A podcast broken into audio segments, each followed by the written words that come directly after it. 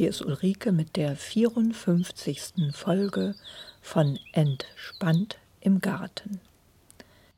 Ich erzähle euch in diesem Podcast das Neueste aus dem spannenden Alltag einer Hobbygärtnerin. Ich gebe dabei den ein oder anderen Tipp und erzähle von dem, was so los ist aktuell im Garten. In dieser Folge geht es rückblickend um den Oktober im Garten und es gibt einen kleinen Ausblick auf Gartenaktivitäten im November. Zuerst möchte ich mich aber ganz herzlich für Hörerfeedback bedanken, das mich erreicht hat. Ganz herzlichen Dank an Martin aus Aachen, der in dem Gästebuch auf der Seite Entspannt im Garten äh, geschrieben hat und da sagt, dass er seit drei Tagen den Podcast hört, dass er ganz begeistert ist. Er hört sich da wohl eine Folge nach der anderen an, wäre bei der Schneckenfolge angelangt und sagt, dass er viele nützliche Tipps für seinen Garten, äh, den er demnächst anlegen wird, schon bekommen hat. Ja, das freut mich natürlich total und motiviert sehr zum Weiterpodcasten. Äh, Martin sagt auch, dass er es bedauert, dass er, dass es so wenige Garten-Podcasts gibt. Ja, das stimmt. Es gibt leider nicht so viele. Ich kann ihm an der Stelle einen aktiven aber empfehlen. Das ist der Podcast Radio Wien Pflanzentipp. Den finde ich gut, den höre ich selber gerne. Das sind ganz kurze Folgen von einem öffentlich-rechtlichen Sender, halt Radio Wien. Aber die sind immer sehr informativ und dieser Kai Ploberger, der das macht, hat eine ganz nette Art. Ich höre den gerne. Ja, noch bedanken möchte ich mich bei Petra. Petra hat mir einige Anregungen zum Thema Federgras zugeschickt und von ihren Erfahrungen mit Federgras berichtet. Also auch ganz herzlichen Dank in die Richtung. Sie sagt, dass äh, sie Federgras auch in ihrem Garten hat und da festgestellt hat, dass man aber wirklich viele braucht, um so eine wogende Fläche zu erzielen und dass die auch wirklich Sonne brauchen. Ja, also ich werde weiter äh, mit dem Federgras äh, probieren. Ich habe eins ja ausgepflanzt, das ich mir in der Landesgartenschau gekauft habe.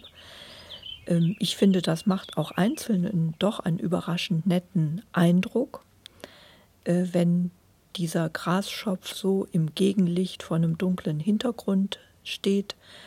Äh, Finde ich auch ganz nett. Ich hinterlege hier mal ein Bild davon.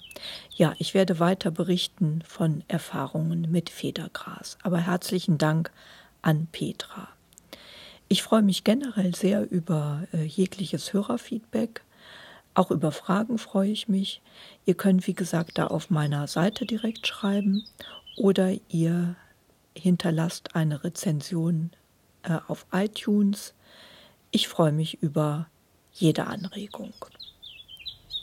So, ich berichte jetzt erstmal, womit ich mich im Oktober so im Garten beschäftigt habe.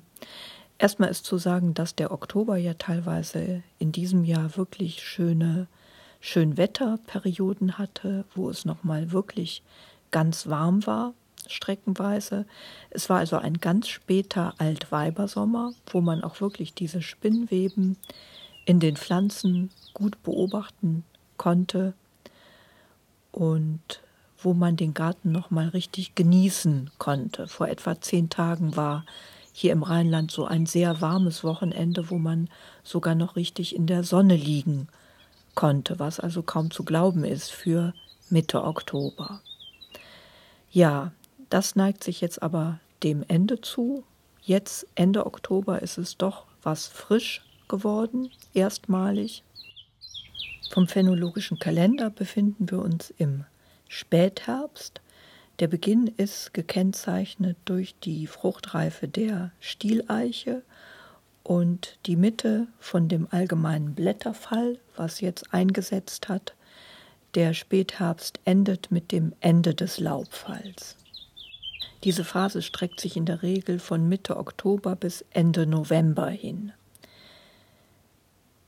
Ja, durch das warme Wetter hat der Spätherbst gerade jetzt erst begonnen.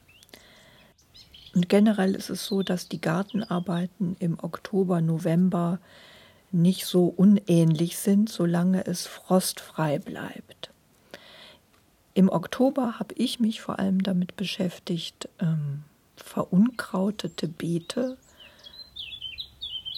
zu entfilzen, sage ich jetzt mal. Die Beete waren ganz schön verfilzt mit kriechendem Hahnenfuß, äh, teilweise auch äh, Quecken, aber vor allem der kriechende Hahnenfuß, der hatte sich da in einigen Staudenbeeten von mir wunderbar ausgebreitet, so dass ich da mich mal jetzt schon dran gemacht habe, die zu säubern. Wenn der Boden relativ feucht ist, kann man ja ganz gut Unkraut äh, rausziehen. Dem habe ich mich also gewidmet und dabei teilweise auch schon Stauden zerteilt. Ähm, der kriechende Hahnfuß ist ein Unkraut, das sich auch durch Wurzelausläufer ausbreitet und der verfilzt sich dann halt gerne mit Staudenwurzeln.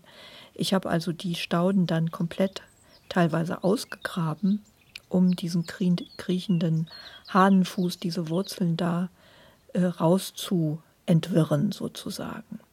Bei der Gelegenheit habe ich zum Beispiel auch eine Iris-Staude geteilt. Das war so circa Mitte Oktober.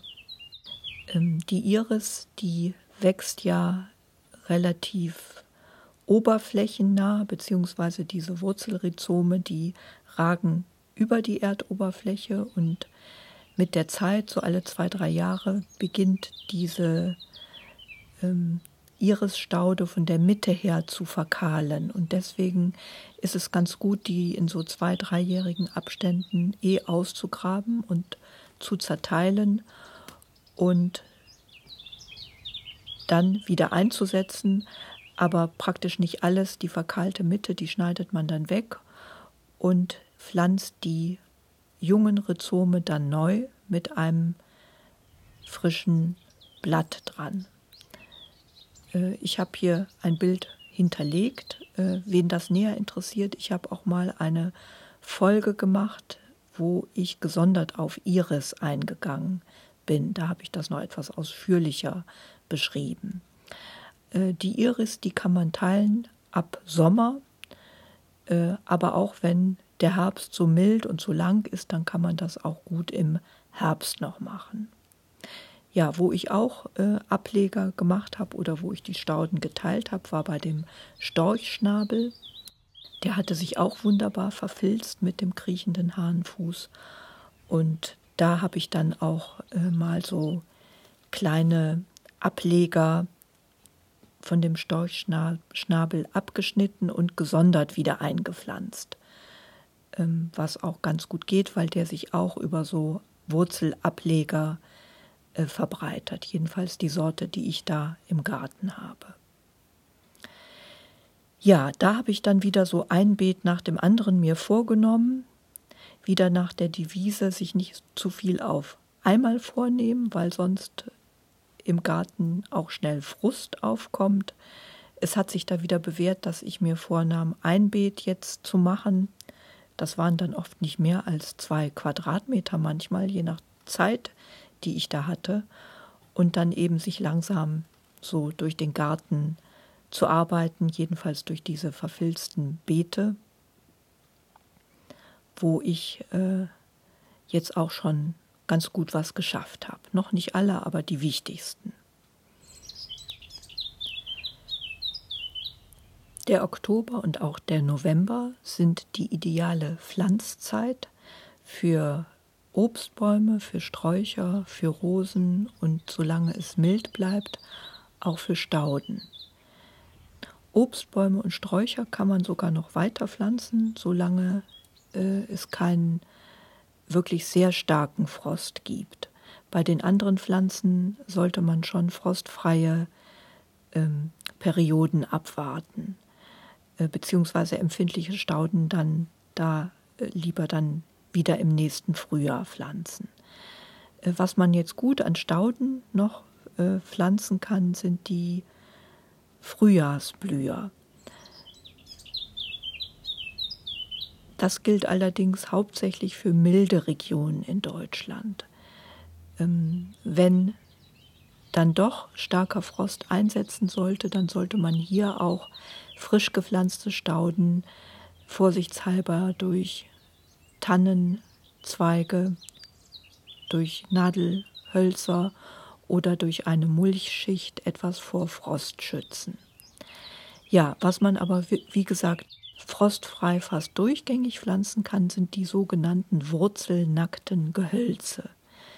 Äh, die Pflanzung hier, die hat Vorteile auch gegenüber Containerware. Der Vorteil, der ist, dass die in der Regel recht gut anwachsen. Jetzt ist es möglich, halt die mit den nackten Wurzeln, also ohne Erde drumherum rum zu kriegen, sich teilweise auch zuschicken zu lassen. Und dies führt dazu, dass die halt gut in der Erde sich neu verwurzeln können.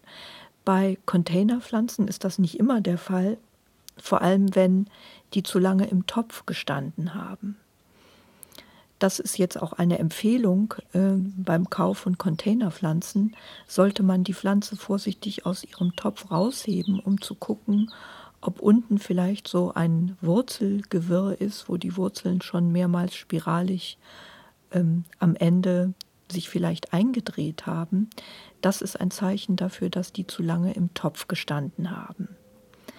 Insbesondere solche Pflanzen wachsen generell schwer an. Aber auch wenn sie nicht zu lange im Topf äh, gestanden haben, ist das oft nicht so einfach wie bei den sogenannten wurzelnackten Gehölzen. Ja, also diesen Vorteil hat man. Das gilt also für ähm, was damit gemeint ist, sind jetzt alle, alle Arten von Obstbäumen, ähm, Obststräucher wie Beeren, auch Rosen können jetzt gepflanzt werden. Hecken können angelegt werden. Für all das ist die Zeit jetzt günstig und auch weiterhin günstig, solange es frostfrei bleibt. All diese Gehölze sollten äh, vor dem Pflanzen fachgerecht zurückgeschnitten werden. Auch die Wurzeln kürzt man etwas ein. Aber wie gesagt, in der Regel wird man da durch kräftiges Wachstum im Frühjahr belohnt, während die Containerpflanzen manchmal vor sich hin kümmern, weil die es viel schwerer haben, Kontakt mit dem Boden zu kriegen. Und manchmal gar keinen kriegen für, für den Fall, äh, dass sie halt zu lange in ihren Töpfen vorher gestanden haben. Das kann echt dazu führen, dass so eine Pflanze dann vor sich hinkümmert. Ja, wichtig ist, Ausblick jetzt auf November, wenn sich erste Fröste ankündigen, ist es natürlich wichtig, die frostempfindlichen Pflanzen zu schützen, äh, gegebenenfalls am Beet stehende mit Tannenzweigen zu bedecken äh, zu mulchen und frostempfindliche Topfpflanzen ins Haus zu bringen. Die fleischigen Wurzeln von Dahlien sollten spätestens dann, wenn die Fröste angekündigt sind, ausgegraben werden und ins trockene Winterquartier gebracht werden. Wenn Frost zu erwarten ist, Wasser abstellen, Regentonnen leeren, Teiche winterfest machen und so weiter. Auch da verweise ich auf ältere Folgen hier von meinem eigenen Podcast. Ich habe da teilweise in den entsprechenden Monaten äh, ausführlicher was zugesagt, insbesondere auch über Kompost. Ähm, jetzt ist auch die Zeit, wo ganz viel organischer Abfall ja anfällt im Garten. Jetzt ist die richtige Zeit, einen Kompost nochmal aufzuschichten, wenn das nicht schon geschehen ist. Und man kann auch ganz gut mit einigem dieser Materialien mulchen. Also ich mache das immer so, dass ich Laub, das ich zusammenfege am Rasen, dann ähm, als Mulch wieder ausbringe bei den Beerensträuchern, unter den Heckensträuchern und auch teilweise zwischen den Staudenbeeten. Wen das mit dem Kompost näher interessiert, höre sich die entsprechende Podcast-Folge nochmal an. Ja, Bodenpflege habe ich ja schon so ein bisschen gesagt. Von Unkräutern entfilzen, wenn man die Zeit dazu hat. Äh, den Boden äh, locker harken, ein bisschen glatt harken. Das wird empfohlen, damit die Schnecken nicht so viele Verstecke für ihre Schneckeneier finden. Je glatter der Boden, ähm, desto weniger Rillen finden die. Wenn man so Schneckeneier sieht, die, aussehen, die aussehen wie kleine weiße Perlchen, die so nebeneinander liegen, dann sollte man die schon mal absammeln. Dasselbe äh, gilt für Schneckeneier im Kompost. Manchmal findet man die auch dort. Ja, bei leichten, mittelschweren Böden reicht oft eine Lockerung die ich teilweise auch erst im Frühjahr mache. Wenn, wenn man aber wirklich sehr schwere Ton-Lehmböden hat, dann empfiehlt es sich, ähm, je nachdem die jetzt grobschollig umzugraben. Ja, bei leichten, mittelschweren Böden reicht oft eine Lockerung, die ich teilweise auch erst im Frühjahr mache. Wenn, wenn man aber wirklich sehr schwere Ton-Lehmböden hat, dann empfiehlt es sich, ähm, je nachdem die jetzt grobschollig umzugraben. Wenn die grobschollig umgegraben da liegen, friert, friert der Boden bei Frost dann ein und es, der Frost sprengt diese äh, verklebten Bödenstrukturen was auseinander. Und der ist dann im Frühjahr feinkrümelig, die sogenannte Frostgare hat dann eingesetzt. Ja, eine Arbeit, die jetzt äh, ganz Hochsaison hat, ist natürlich das Laubbrechen. Es ist, es ist wichtig, vor allem vom Rasen das Laub regelmäßig abzurechen. Der Rasen würde faulen, wenn man das Laub liegen lässt. Und da habe ich einen Tipp. Ich habe da einen Gartenhelfer geschenkt bekommen. Ähm, der nennt sich Helping Hands ich hinterlege hier auch mal ein Bild. Das sind so praktisch so Rechenschaufeln, für jede Hand eine mit so einer Schlaufe, wo man die Hand durchsteckt. Und das sieht so aus, als ob man seine Hände so äh, mit so einer Art Krabbenschere Schere vergrößert. Man hat also dann diese Plastikschaufelhände, wo vorne so auch so Plastikrechenzinken dran sind. Und das hat sich bei mir wirklich sehr bewährt, nämlich dafür, bewerbt, die, dafür bewährt, diese Laubhaufen dann in die ähm, Schubkarre zu befördern. Also man rächt das Laub ja zusammen mit dem Laubbesen und diese Helping Hands, die kann man dann prima einsetzen, wenn man diese Laubhaufen dann in die Tonne befördern will. Äh, das spart wirklich ein paar Arbeitsschritte, dass man nämlich diese, hm, den Laubrechen dann immer wieder einsetzt und wieder weglegt, um dann ähm, das Laub hochzuheben. Das kann man jetzt alles in einem Schritt machen, weil diese kleinen Rechenzinken, die auch an diesen Plastikschaufeln dran sind, wirklich äh, das gut schaffen, dieses Laub auch zu greifen und auch letzte Reste dann ziemlich einfach vom Rasen hochkriegen. Das kann ich also sehr empfehlen, die Helping Hands. Ähm, ich habe jetzt selber gesucht, wo die hier in Deutschland zu kriegen sind.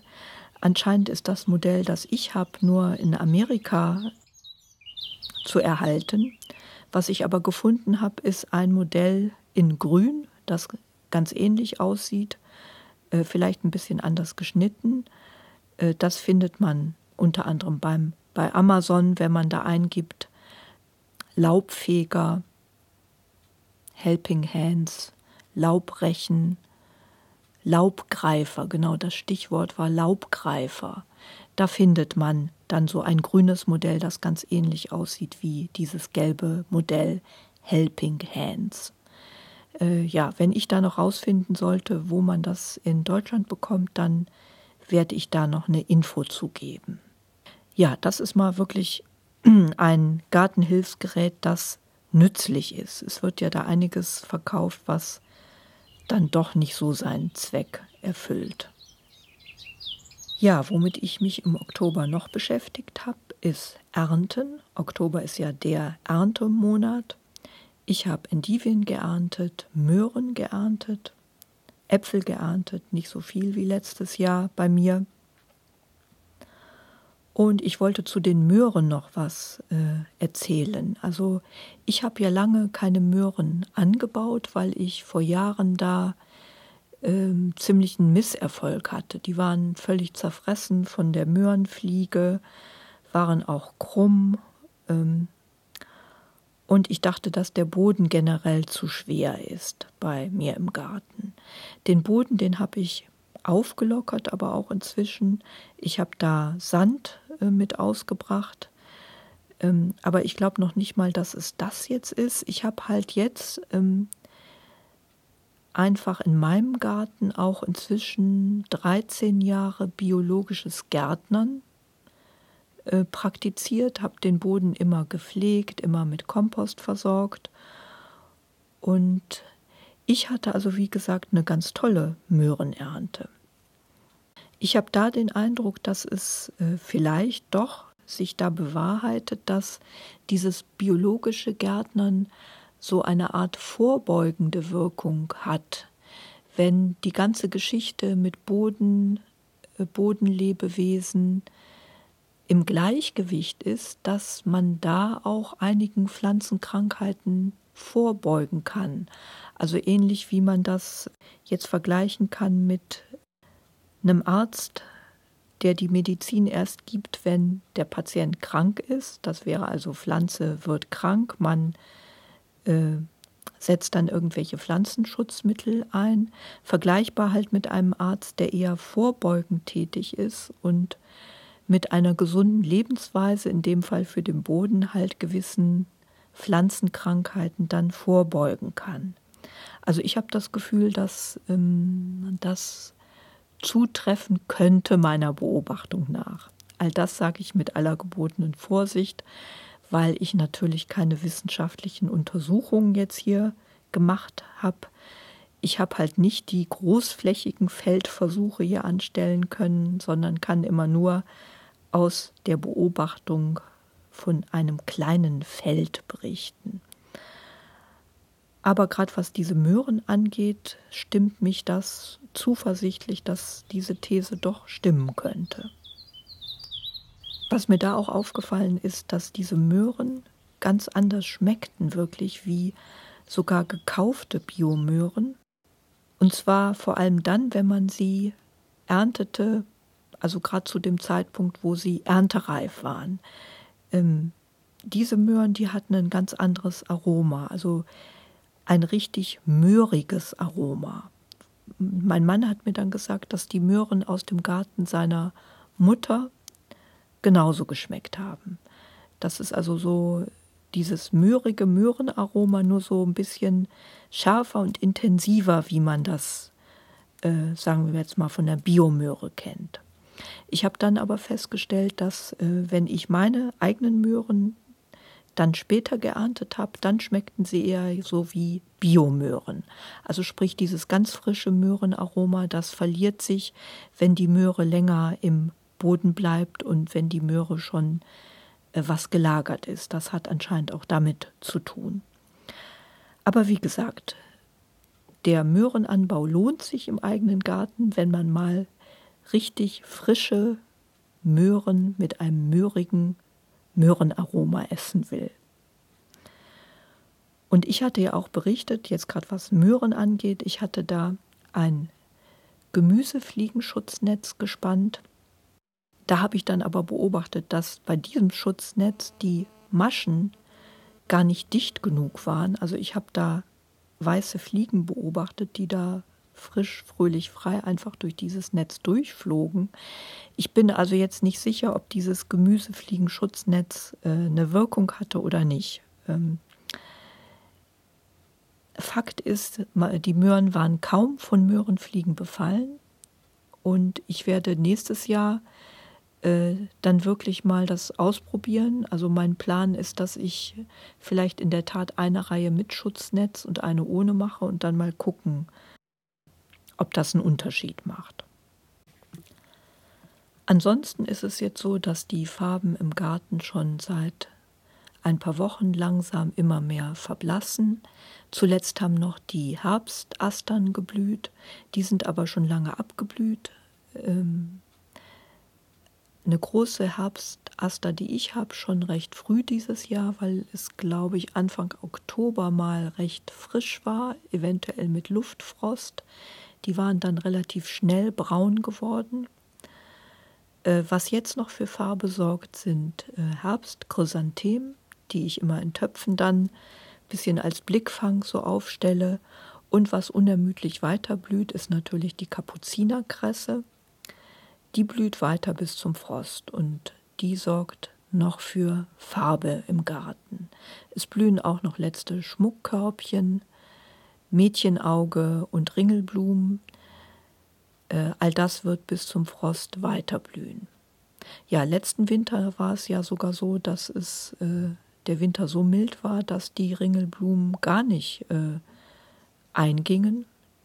Die überdauerten Klar, mitten im Tiefwinter hörte dann alles auf zu blühen, aber äh, da das bei mir noch auf den Beeten stand, legte es im Frühjahr dann gleich wieder an der alten Pflanze los. Gut, wir sind mal gespannt, was dieser Winter jetzt bringt. Was bei mir zu sehen ist, ist die Gründüngung jetzt auf den Beeten. Da habe ich wieder Gelbsenf und diesmal auch Facelia ausgesät.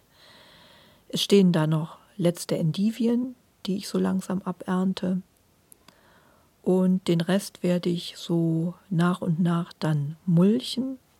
Äh, was man jetzt machen kann, man kann die Beete, die man als erstes im nächsten Jahr äh, bestellen will, schon mit Kompost äh, versehen oder auch mit ähm, noch nicht ganz verrottetem Kompost versorgen. Wenn man mag, kann man auch Pferdemist ausbringen. Also auch das ist eine Arbeit, die jetzt anfällt, die Beete schon für nächstes Frühjahr vorbereiten. Ich bringe den Kompost in der Regel erst im Frühjahr aus. Da spricht auch einiges dafür. Die Nährstoffe, die können dann im Winter nicht ausgewaschen werden und ähm, bleiben im Frühjahr halt dann für die Pflanzen direkt verfügbar. Noch zu erwähnen ist das Pflanzen von Zwiebelpflanzen, was auch im November immer noch möglich ist, wenn es frostfrei ist. Oft kriegt man die Zwiebelblumen jetzt sogar noch im Sonderangebot, die letzten noch nicht verkauften. Die laufen dann einfach im nächsten Frühjahr etwas später auf wie die anderen, aber das tut der Sache keinen Abbruch. Bei uns wird in der Schrebergartenkolonie demnächst das Wasser abgestellt. Es wird wie jedes Jahr ein Martinsfeuer geben und dann ist die Gartensaison auch schon zu Ende. Was dann bleibt, ist wieder das Planen. Im Winter kann man sich ja schön Gedanken machen, wie das nächstes Jahr aussehen soll, was man pflanzen will, was man vielleicht ausprobieren will. Ich werde jetzt mit diesem Podcast ähm, wieder eine Winterpause machen. Allerspätestens melde ich mich so mit Beginn der Gartensaison im März, April wieder. Wobei es durchaus sein kann, dass ich mich melde, wenn es eine Idee gibt, also wenn ich was Tolles plane und euch das unbedingt mitteilen will, dann mache ich vielleicht eine Folge. Dasselbe gilt hier für die politische Situation.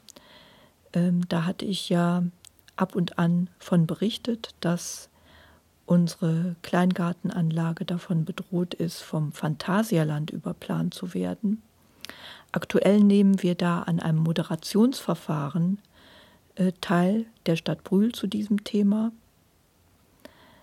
Äh, wenn es da irgendetwas zu berichten gibt, werde ich mich auch melden. Äh, da habe ich ja auch nette Rückmeldungen von euch bekommen. Einige Hörer haben uns da Glück gewünscht und das ist das, was wir auch äh, gebrauchen können, beziehungsweise das ist etwas, da würde ich mich drüber freuen, wenn ihr uns da die Daumen drückt und gute Wünsche in unsere Richtung schickt, dass unsere Anlage erhalten werden kann. Ja, ich komme dann für heute zum Ende. Ich wünsche euch eine schöne Herbst- und Winterzeit und sage bis bald. Tschüss, eure Ulrike.